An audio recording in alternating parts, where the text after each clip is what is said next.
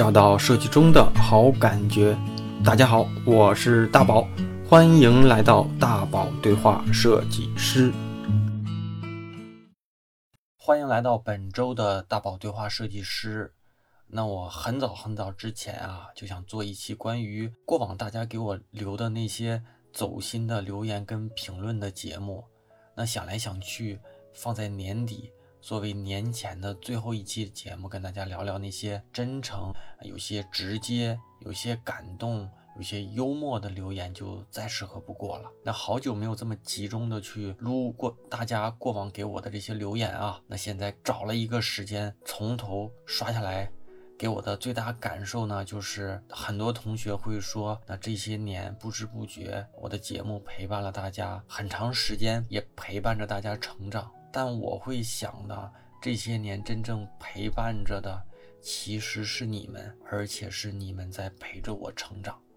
那接下来我会把那些我看下来有些感触、有些真诚啊、有一些真挚的建议的那些留言摘了一部分，跟大家在这期节目里聊一聊、读一读、互动互动。那总之，接下来无论聊的是什么类型的留言呢，那我认为这些都是真诚的。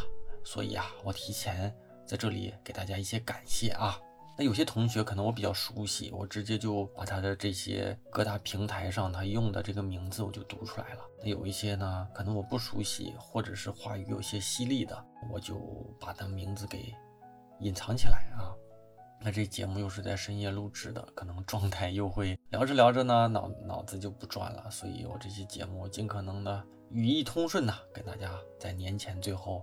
聊那么一小会儿，呃，小洛只是小洛啊，这位同学其实我认识。那他给我写了一条留言呢，就是听完了，回想起二零二零年，感慨还是很多，想说的话也很多，想哭，但不知道怎么才能下笔。我想说的很多，关于熬夜，关于理想，关于设计。二零二零年呢，我觉得是一个该慢下来的一年，保重身体，多运动，一定要好好的。Anyway，欢迎大宝老师回归。那这个节目是我在失去的二零二零年那期节目里，呃，下面的一个评论。那个时候啊，大概停更了一个多月，所以在二零二零年的年底吧，呃，不对，是二零二一年的年初的第一期节目更新之后，很多同学给我留言。虽然说这一个多月时间不算长，但确实我就觉得好久没有通过音频跟大家。无论以对话的形式，还是这种啊自己去发自肺腑的说一些话的形式吧，一个多月其实过得很快，但是我觉得在节目里过了好久好久，所以很多同学也也是在那期节目说，终于看到我回来了。我记得有很多节目，我是跟一些所谓年轻的小朋友们去做一些咨询答疑的节目，从早期我说话。比较犀利，到后来呢，可能就比较直接，但是不像之前说的那么有火药味儿吧。然后我我感觉这类节目大家给我的反馈都挺多的。有一个同学说说真相跟实话真的是太刺激了，扎的我好几次要切割。坚持听完之后呢，豁然开朗。那这期节目应该是是是有一期是大龄女设计师的这个职业困惑吧？那个标题大概是这个这期节目。然后还有一个同学说，九三年已经是大龄女设计师了吗？九五年刚入行四年的我瑟瑟发抖。有些人吧会觉得，到了某个年龄，你的年纪就是大龄了啊，因为这个九三年大龄女设计师的这条评论啊，是评论一条评论的留言。那这条原评论是这样的：说同样作为大龄女性设计师，九三年的，感觉自己在公司的是温水煮青蛙，对社区的兴趣呢越来越少，在运动和健康方面花的时间越来越多。那今年呢，在边上班边考健康管理师证，开始迷茫以后自己设计这条路怎么走，啊，不满自己的设计现状，又不敢辞职去闯闯这下一份工作。希望得到大宝老师的回复，谢谢。所以这条同学啊，他说他自己是九三年的，觉得自己是大龄女设计师了。所以这个九五年的同学呢，就瑟瑟发抖，不好说哈。那我说点我的心里话，我记得我在二零一零年前后那会儿工作的时候啊，也算是一个设计新人吧，工作个两三年。然后那个时候我的领导大概就是八二八三年的，那个时候的总监大概就是七零底。也就是七八七九年的比较多吧。然后我那个时候看这些七零底的人，我就觉得他们年纪好大，因为身边全是八五后的。啊，八五年上下的，然后这个七零后呢，感觉跟我们就是上一代人的感觉。然后现在呢，我觉得我一直都是一个那种年轻的啊，这种中流砥柱型的设计师吧。但是呢，其实现在看来，身边的九零后已经一批一批一批一批。啊，有的是九六年的啊，然后甚至有九七、九八年的实习生，所以换一个视角啊，他们看我们这个八零后、八五上下的设计师，肯定也是我当时看七零底的那些设计师的那种感受。然后我觉得我们肯定是属于设计圈里年纪偏大的，但是每个人对年纪的大小的感受是不一样的。有人觉得三十岁就大了，有人觉得二十七就大了，也有人觉得三十五岁。啊，正值壮年，但是呢，一定是你对设计要保有热情。那这位同学，九三年的这位同学啊，说实话，你已经用你的行动做出选择了，就是你你在运动健康管理方面已经开始做一些准备了嘛。所以我觉得最好的方式就是，如果你对设计可能那种保有的热情度没有那么高的时候，你把你的这个所谓的第二曲线给跑起来。当跑着跑着之后呢，你会发现你的所谓的副业。做的可能比自己的主业做的还精彩，做的还热爱，甚至有做的这个收入已经跟主也差不多的时候呢，那这个这个时候，那你的这个主业要不要继续做下去？其实你的决策成本就很低了。至于说九三年还是九五年要不要瑟瑟发抖，发抖也没用，所以该干什么还去做什么了吧。我记得有一期节目啊，就是大龄女设计师的那一期，就是我我我跟那位同学说，我说如果觉得做设计没有什么这种竞争力，那你就可以考虑是不是可以转型往产品经理、运营方面转。然后呢，有一位同学呢就会说，他说。谁说产品经理不需要技术门槛的？你一点程序、一点交互都不懂，只会看界面长得好不好看，东西好不好用，那你去做产品经理试试，怎么和设计师和程序员沟通都不知道，产品经理更加需要经验和这个积累。那我觉得他其实说的没错哈，但是我说的这个技术门槛是什么意思呢？就是那些是知识门槛吧。那就是知识门槛，你可以快速的去补充，但是技术门槛你一定要去花一定时间去练习。比如说怎么去使用设计软件，我我说的这个技术门槛是在。这个技术层面上，比如说可能会一些审美意识，你这些审美意识会去影响你的一些设计上的呈现，这些不可能靠单纯的知识就能快速建立起来。如果你是一个本身就会善于与别人沟通，甚至说与别人沟通的时候也没有那么多的这种隔阂感，那你可能补充一些专业知识就可以马上的去胜任这种运营或者是。产品这块的工作，但是设计一定是得起码得短则数月吧，去打磨一个，起码要学会软件，要不然你连出图都出不了，对不对？所以我觉得有的时候吧，我能看大家的评论的时候，我觉得有些评论多少会在杠我里面的字眼。但是我其实不希望说咱们就字眼儿去说字眼，毕竟我在跟同学对话的时候也没有说到去研究具体某个字的措辞是否正确，所以我希望大家理解我这意思就行。呃，有一位同学啊，他就着这个同学的留言，他说，那这个话题呢是在讨论天赋跟能力要不要转行的问题。产品经理呢入门确实啊门槛比较低，但沟通啊、思维呀、产品的推动能力都是通过学习可以去沉淀的。但设计却不行，啊，工业设计转型产品狗的真实感受不喜勿喷。那这位同学其实跟我是一个意思嘛，毕竟设计它有一些这种起码的软件的学习成本嘛，对吧？好，我再看看啊。这位同学呢，给我留了一条挺长的，我给大家聊聊。在大学期间啊，有意无意的通过校内外的圈子中间听到“自由职业”这个词，很是羡慕。但与此同时呢，自律跟时间管理的能力那更需要加强。最近刚好在梳理自身的一些特长，那听到最后的储备，十分的认同。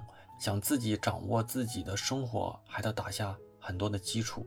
打工跟创业没有哪个更好，只有更加合适。每当听到大宝哥的声音，就会有动力去干活。如果我没记错啊，这一期应该是聊朱老板的那期，就是他自由职业了五六年之后，又在小米做这个设计 leader 的那期电台节目。那这期节目其实聊的是自由职业的一些话题吧。包括说上班之后的一些身份转变的话题。反正呢，我感觉每个人都有一个自由职业的心，但是自由职业的这种职业压力，其实你可以找一些相关人多去沟通沟通。其实我们看到的和身处这个角色的感受啊，那有挺大的偏差。不能说不好吧，甚至说它其实值得我们去追求，但是一定得足够的优秀，才能过得像我们看到的那样美好。我记得我的小时候啊，看到一个广告，有可能大家也会有点印象啊。那句广告其实挺有名的，好像是叫“你对自己狠一点，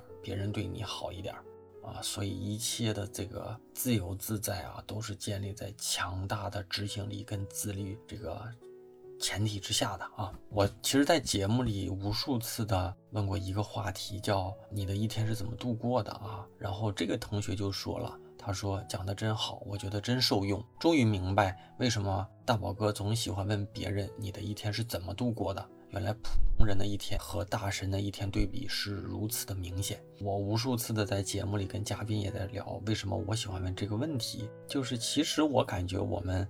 大家的一天都差不多的嘛，无非就是早上起床，然后去公司，然后回家，然后可能休息娱乐之后睡觉。但是其实每一个人的一天都不一样，尤其是你把你的一天记录下来之后，那你会发现你真的能够控制一天的时间寥寥无几。那很多厉害的人，他肯定有一些习惯和我们有一点不一样。那你听下来之后呢，你会觉得他的这样的习惯真的有趣。真的可能会在他的人生中去塑造成他现在这个样子，所以我挺喜欢问这个话题，甚至有一种偷窥欲啊。然后我记得，我就不说是哪个嘉宾了，就是我们过往的一个设计大神。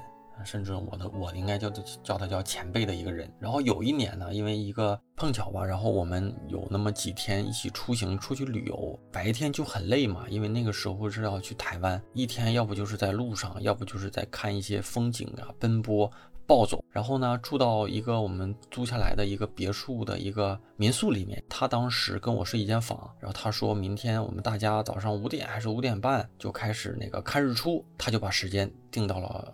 暂定是五点吧啊，我们那天晚上呢，一是睡得很晚，二是又喝酒，三是又挺嗨，可能一两点睡的觉。然后他呢就把这个闹钟定完之后，第二天早上一醒，我记得是闹铃刚一响，他梆就坐起来，然后呢，基本上是迷离咕噔的，然后闭着眼睛，基本上也不会有任何的这种懒惰，直接就冲出去了。当时我是真纠结，但是后来我想的是，人家都能起来，那我也要起来。并且是磨磨蹭蹭的吧，跟着别人，算是赶上了一小段日出的那个景象。但是我记得那个时候就想到，就是能够不懒床的人吧，大概率都能够掌握自己的生活。其实这挺厉害的。小波的那一期啊，小波的那一期，然后有一个留言，他说我也爱散步，烦躁的时候、无聊的时候就会散步，心情不好、心情好的时候也会散步，最高记录就是。通宵散步，是我大学的时候，然后呢，也会偶尔的有一点点抑郁。那从很小呢，就喜欢思考人生有没有这个意义，也会想着如果离开这个世界会怎么样。好在呢，生活慢慢的一点点在变好，自己每天都在成长，啊，就看到希望，也就比较少的这种抑郁的感觉了。那挺好的啊，我看到这样的留言，我也觉得挺好的。你找到了自己适合自己的方式，那就。把这样的方式当成习惯，把这样的方式融入到自己的生活，甚至融入到自己的基因当中去，我觉得挺好的啊。我记得有一个对村上春树的一个定义啊，就是他把一些最无聊的事情做出一些哲学意味的作家。他就是天天要跑步，天天在固定的时间跑步，常年跑步，把跑步融入到自己血液当中这样的一个人。所以，如果你觉得散步对你有帮助，那融入到你自己的一个作息体系里，我觉得挺好的。最怕的就是人一生下来之后，发现爱好好像也没有什么，工作呢好像也就那样，然后没有对某些东西痴狂过。我觉得其实也挺悲哀的。如果你现在没找到，没有关系，继续去成去去寻找吧，总归有一个方式一定会适合自己，能够长期的去坚持下来。那有一位同学就会问说：“大宝老师每次挑的片尾曲都很好听，有歌单吗？”其实是没有的。这个我在这里给大家聊一聊啊。那我喜欢听的音乐哈，就是放到片尾曲的，除非一些呃特别的吧。一般我喜欢听这种乡村音乐，然后有的时候会喜欢听这种，比如说像什么尤克里里呀什么的这种指弹性比较强的这种歌曲。然后我会在电脑上下很多这样的歌，但是外国歌呢，我我也会听，但是我记不住歌手的名字，所以呢，收集了大量的。然后每一次我在我的歌曲库里面找一首，就是我觉得跟嘉宾的这种风格比较契合的，我就丢上去了。然后我每次在那个推电台之后的公众号里面，我也会放出这个歌名，在喜马拉雅和网易云音乐的这个。类似于节目详情的地方呢，其实我也有放这个歌名，但是呢，就是可能有些同学不知道，就会每次都会问。其实你想找都能找得到啊，应该都能找得到。如果实在不行呢，你可以在我的微信里跟我说一声，我把哪一曲歌的歌名我推给你。总归是，就是办法总比问题多。想找到歌，嗯，肯定能找到，大不了你问我嘛，对吧？我记得有一个节目叫，有一期节目叫《没有好平台》。怎么会有成长？那期节目爆了，就是我很多怼同学怼的比较狠的节目，那个评论都挺多的。然后很多同学听完之后呢，觉得带劲；很多同学听完之后呢，觉得不困了，就是那种被我刺到了。然后有个同学就会说说太喜欢大宝老师骂人了，听得我好堵啊！谁不是平平凡凡成长起来的？怎么可能一开始呢就有好东西摆在你面前？醍醐灌顶啊！很多同学说是醍醐灌顶，刚才我没想起这个词儿哈。我我觉得不应该算是骂人吧。反正我个人的骨子里的这种感受呢，就是我听到问题之后，我把我听到问题之后马上脑子里反映出来的一些思考反馈给你。我也经常会说，我说的不一定都对。那十句话里，可能九句都不对。那如果有一句对你有帮助就好了。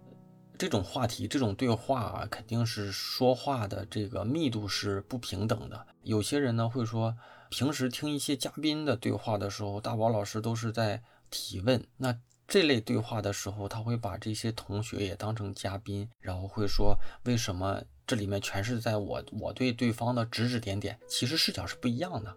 一部分是嘉宾来给大家分享，一部分是小同学来找我去做一些咨询跟交流。那找我做一些咨询跟交流，我一定是能在有限的时间内对他的输出越多，对他的帮助越大。那这些东西如果能够帮助到大家，那就更好了嘛。所以这类对话的时候，大家的这个反馈比较多，但是有一些可能新加入。就这个听众同学们呢，不知道就会觉得这里面为什么不让对方多说点话？对方不是来分享的，对方是来找我提问的。所以我在这里面再跟大家说一说。然后这位同学呢也是这么说的，他说十一点刚下班，想着快速入睡，听听大宝老师如何怼设计师们，结果越听越来劲，一点都不困。差评起不到催眠的作用，全程输出干货，导致我脑袋清醒的很。然后脑瓜子嗡嗡的，对不对？反正我一般也是跟同学都是晚上聊，有时候一聊也是聊到聊到个十一二点。最大的感受就是每次聊完之后，我觉得我好累呀，就是一下子就是就是把东西都倒出来，倒空了的感觉。就是说话，如果闲聊我不会觉得累，但是好像这类对话挺累的。我记得我跟小米也是返场嘉宾吧，跟他也对了。对话了好几次，分了好几期给大家，就是做了一个分享。然后我印象挺深的，就是我们的第二次对话，全程没有准备，就是他直接来到我家，我俩把这个录音的设备往这一杵，就开聊了。他想到啥聊啥，我想到啥聊啥。然后我记得那个时候我们聊了两个多小时，其实聊得挺丧的哈。然后这个同学有一位同学就说，虽说是负能量，但是听完的我立马感觉正能量满满，相信未来的自己也会越来越好。那就好，反正我看到大家的留言也是想到什么说什么啊。这位同学叫沙流时光走啊，他说哈哈哈，一天只敢听一会儿，听得我全身燥热，焦虑传染。啊，然后我记得有一个同学好像是说不喜欢听我在节目里传递焦虑。我现在想想，我觉得同学可能说的对啊，毕竟。不能把这种这种时代的问题反复的去灌输给大家一种就是这种悲伤的情绪。我不能说我在传递，而是说，呃，是我当时的感受吧。我只是把我的感受说给大家，并且希望说，不管是你有没有共识，你都能跟我一样，就是焦虑归焦虑，方法归方法，方法总比问题多嘛啊。然后妖怪与日常这位同学他说很喜欢我跟小米对话的这一期啊，对话有来有往。大宝老师提到的，看你目前的需要是什么。整理自己已有的作品，再去啊找一些符合你现在啊有目标跟期望的公司，感觉是能解决每个阶段焦虑最好的办法了。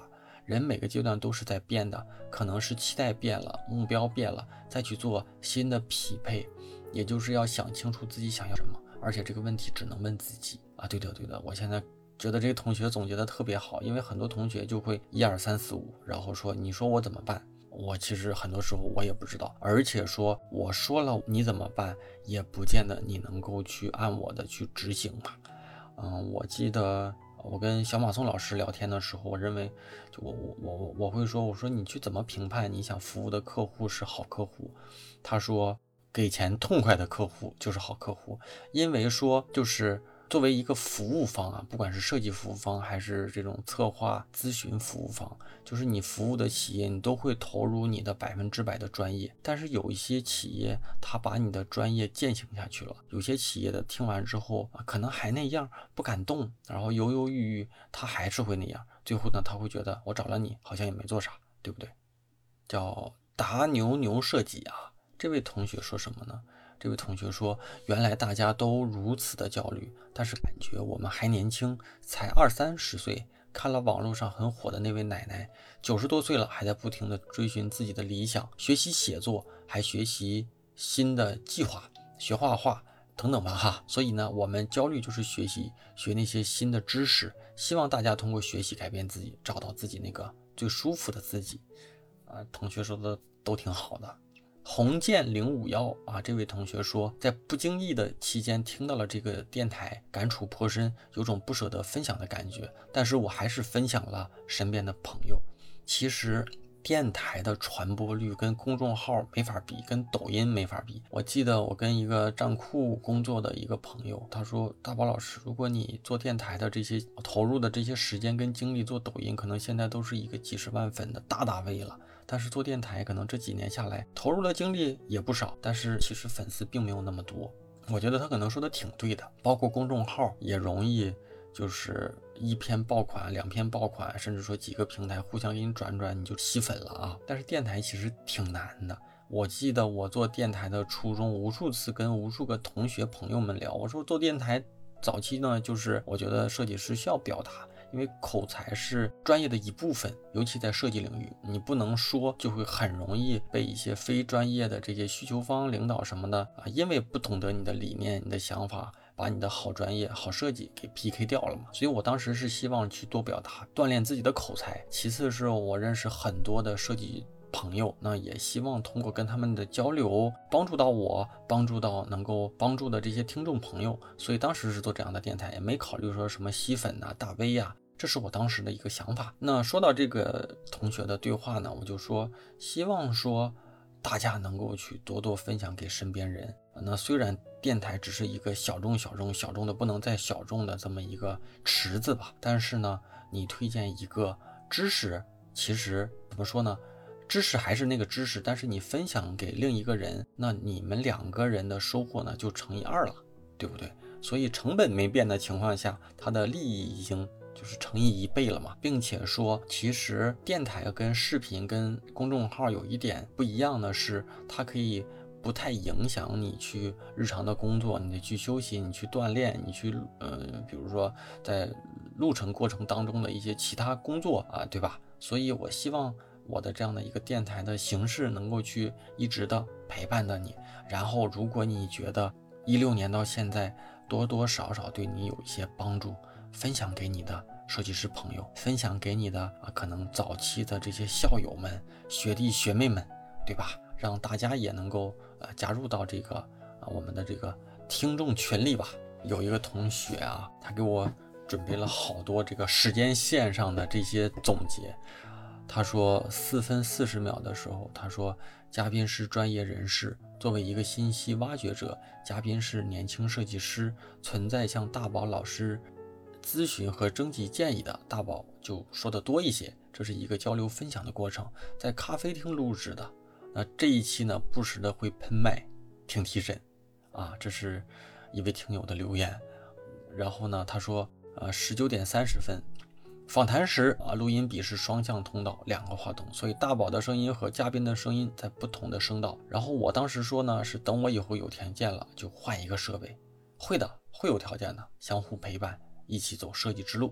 然后早上九点，希望五年、十年之后还能看到你的留言。如果五年、十年之后还在做这样的一个电台，那也会有类似像鲁豫有约的有约的这个影响力跟产出吗？你别说啊，这个。五年、十年没到，但是五年已经到了，肯定是没有像鲁豫有约了啊。但是呢，怎么说？我前段时间一个小故事，就是我在疫情期间面试线上面试一个设计师。那这位设计师呢，年纪资历其实跟我差不多。我们全程在沟通的时候，其实都很犀利。因为我其实面试的时候吧，问的问题挺尖锐的，很多时候会把别人问的满头是汗。然后我们那天聊天聊到最后，其实也比较话题也比较严肃。到最后的时候，这位同学面试的同学就会说：“他说你你是做什么方向的设计的？”我呢，我就简单说了一下，我说我叫大宝啊，同学都叫我大宝。然后我应该是属于偏视觉方向的啊设计师。他说：“你是那个大宝电台的大宝吗？”我说：“对对对。”结果呢，我俩就变成以主播跟听众之间的交流了。这个面试的氛围一下就从面试官、面试者变成朋友了。然后后来我就说：“我说都是朋友，都是同行，然后时不时的交个朋友啊，咱们加个微信，就变成最后这个气氛一下子就下来了。”我觉得跟鲁豫有约肯定没法比了，但是在设计圈子里，可能还是有一部分人，嗯，从公众号到视频到音频，他还是有关注的。毕竟去跟大家去聊自己的专业、聊别人的故事的这种载体还是少的嘛。所以希望大家多多去分享，多多去推荐。我觉得设计师也就这么多，然后喜欢设计的人，喜欢去听听啊这种音频形式的人，那就随手的去去去分享。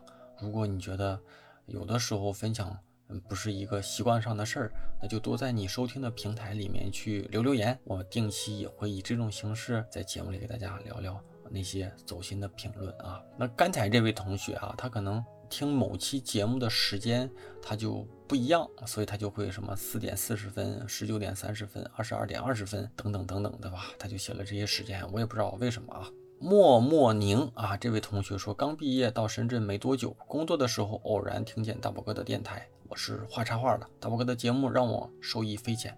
做着底层搬砖的工作，听着大大神们经历，就感觉有无限的动力，每天就会有动力，更加去追求自己的梦想。虽然很弱小，但是也不再恐慌了。大宝哥是很温柔的人呐，您这档节目给给我带来了很多正能量，那我也会一直听下去的。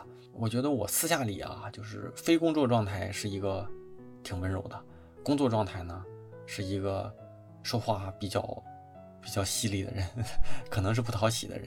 然后节目当中呢不一定，呃，然后遇到不同的嘉宾，我自己的气场也不一样。有的嘉宾我会跟他融入的好一些，有的嘉宾呢我也比较虚，就是我也挺紧张的。如果对方的气场比较足，我也会紧张。但是可能大家看不着，然后听到的节目呢，我多少也会收拾收拾，所以呢，大家感觉不出来。希望大家都能够多多的去给我留这样走心的留言。那我其实录下来之后，还真的挺挺感动的。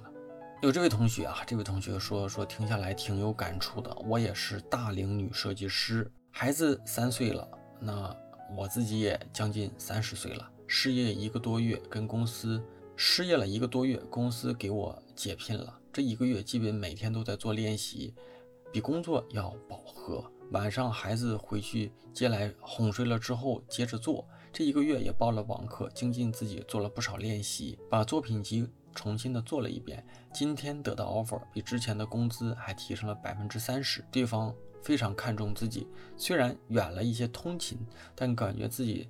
在今年的环境得到目前的这个待遇还是挺好的，也往往自己想要的工作上去发展也比较契合。这样说没有白走的路，大家加油！刚开始前几天焦虑了好久，想太多都不如干。这一个月看到自己明显的进步，一直关注大宝，第一次留言，希望大家都能够变得越来越厉害。年龄不是限制，提高能力和审美才是王道。这位同学说的挺好的嘛，而且才二十七岁啊，不对，将近三十岁，孩子三岁嘛。解决焦虑的方式就是行动，所以这位同学做的挺好的。而且每一个阶段都会有焦虑的啊，我也一样，我们领导也一样，领导的领导也一样。那不焦虑的状态，那就是孩子阶段嘛，就是上学前的阶段。但是我觉得现在的小孩儿，三五岁的小孩儿，你觉得他不焦虑吗？呃，每天学那么多东西，嗯，家长之间比，孩子之间比，我觉得和我们和我们孩子的阶段比起来，这都已经。我觉得孩子不会表达，但是他们肯定也焦虑。这位同学叫岁月流音啊，保持成长且终身成长。成年人的世界哪有什么容易二字？我们必须面对工作、家庭、所谓的梦想，还有我们脚下或是艰难或是无奈的路。学霸之所以能成为学霸，不是因为他们足够聪明，也不是因为他们做的题比你多，而是因为他们在一个时期内只专注的做好一件事情，而且他们会花时间去研究做事情的方法，而不是去让做自己感动到哭的努力。世界世界上好像就没有什么完美的平衡，你做两件事情做得好，那你做一件事情就可能会做到极致。那这位同学其实把我说的话打出来了，可能他觉得这些话说的对他有帮助吧。保持成长且终身成长，那再加一句就是终身学习，终身成长啊，说的挺好。这个叫格子里的喵。很后悔做了五年电商之后才开始听大宝老师的音频。前几天进入了大宝老师的星球，收获颇丰，慢慢知道了想要什么，该追求什么。现在每天路上都会看大宝老师推荐的书。最重要的事情只有一件：我卸载了抖音、微博，取关了很多公众号，慢慢让自己的视线聚焦在一些有价值的事情上。总之呢，大宝老师的音频应该让更多的设计师看到，啊，应该是听到啊。我接触大宝老师的声音不到两周，从第一期节目开始听，对大宝老师了解还比较少，但我很庆幸把大宝老师的思维拉进了我的日常生活里。感谢大宝老师，很多同学都叫我大宝老师。说实话，我觉得我呃也谈不上是什么老师。如果我年纪比你大呢，可能是你的哥哥；那如果要是年纪相仿呢，我们就是同行。呃，总体来说都是同行吧。我可能就是多少比你早进入设计。几年的这么一个设计师而已，我谈不上老师，也不敢当啊。但是谢谢大家的认可，也希望大家能够就是跟着我，或者是我陪着大家，咱们一起去成长。但是每个阶段，每个人他的这个学术沉淀、眼界 level 都不一样，也可能我在这个阶段说的话，再往后五六年之后。说的也都是错的，但是希望说在某个阶段的某些话对你有帮助就够了，对吧？刚才我说焦虑这个词儿啊，这位同学就说，他说每期节目对焦虑这个词强调的太频繁了，这不应该是我们关心的话题，我们应该拥有正向的、积极的引导跟输出啊，分享创造一个作品的过程，提到一些具体的方法。个人的成长过程、嘉宾的感悟和转折点，在分享这些故事之后，就给听众一个很好的启发了。不要再谈焦虑这个话题了，这是我听到每听到每期节目的感受，也是一个建议吧。这位同学说的挺真诚，说实话，我觉得说的挺对的。应该不是每一期节目我都在聊焦虑。而是聊到我自己的时候，可能会多少的会谈到这些，或者是某些嘉宾会把这个话题说出来啊。呃，你说每一期的，我可能觉得多少有些绝对了，但是也不可能每一期都去聊鸡汤吧。更多的也希望后面呢，不同的嘉宾的这种个人的人生故事，能够多去给大家做一些分享。虽然每一期节目其实准备的时间都。不一定很长，所以有一些嘉宾按我的私交，我是觉得他是一个特别有故事、特别能够去聊的人。但是可能把这个录音的设备往这一杵，呃，就说不出来了。所以呢，有的时候觉得稍微有些可惜，因为嘉宾真是太多值得聊了。后面可能也也是因为我不会启发，或者是不善于启发，慢慢我也在找一种方式吧，然后少给大家去挑拨这种负能量，然后把嘉宾本身的一些人生故事多多去挖掘。我觉得这个是我接下来想做的事儿，然后也希望说，除了对话嘉宾之外，还有哪些形态，大家觉得喜欢？毕竟这是一个音频平平台。呃，看不到图，很多时候看不到图的话，就很难就某个作品去聊中间的细节，所以也得让大家多多去理解。下一位同学啊，叫 Mary 陈啊，很有感触。设计任务是不分高低贵贱的，没有最好的环境，只有最努力的人。从事设计工作四年多了，头一年也经历过这种手高眼低。摔得挺惨的。第二年呢，开始做电商的平面设计，从小事做起，小任务做起，现在积累了三年的不少的作品，公司的口碑也积累了不少。现在呢，开始会有一些外部的机会联系，也才开始有那么一点主动挑选公司的权利。前两天面试一家公司，认识到是一个服装设计师，在一线做了十三年，而不去升职，拿了很多很多的奖。变成了一个超级有价值的设计师，我觉得自己呢还是太浮躁啊，还想着是不是可以挑战管理岗了，那可能才是得不偿失。心态呢还需要啊持续的历练。那与其做不确定的菜鸟和主管，不如让自己变成超级员工。这位同学说的真好，毕竟设计师还是用专业成就自己的这样的这种坚实基础是最深的。看自己追求什么吧。有些人可能是希望通过不断的去，去提升自己的管理价值，最后往这种公司的高层去去走。但有些人呢，可能是希望去去通过一个一个的项目去成就自己啊。所以，嗯，我觉得同学有些人走心的留言，走到深了之后啊，真是说的都挺好的。嗯，那也希望说，嗯，有机会呢，大家如果有一些。挺深刻的故事，也可以跟我聊聊。那我希望说，除了跟嘉宾对话，除了去咨询别人，也希望找一些这种能够讲述自己故事的设计师跟我聊一聊。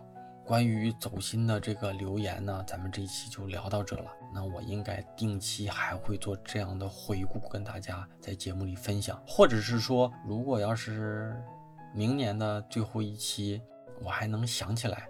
那咱们就年底的最后一期就会做一期留言的复盘，让大家在这一年给我的这些好评价，那我在节目里给大家多多的去分享，多多的去感谢，那多多的去跟大家做一些真真正正的融入式的朋友般的交流跟互动啊！我不希望说啊，要不就是被捧在上面，要不呢？啊，就在给大家什么讲一些什么什么什么道理，更希望说这个事儿呢，我们是朋友一样的去交流，因为我们没有什么啊那么那么深的所谓的这种承接关系吧，哈，因为这是最后的一期节目，啊，也应该是在年前上线，啊，这是除夕的前三天录制的，所以我看看最快是什么时候能上，那春节呢马上就要到了。啊，假期呢，我也会好好的抽空去整理节后的这个节目，啊，年后应该也会去做我的书籍的相关的推进吧，所以也希望大家去，啊，关注一下节后节目的这个更新，在新的一年呢，也希望大家能够规划好这个二零二一年，也真真正正的提前的正式的祝福大家牛年快乐。我们二零二一年再见。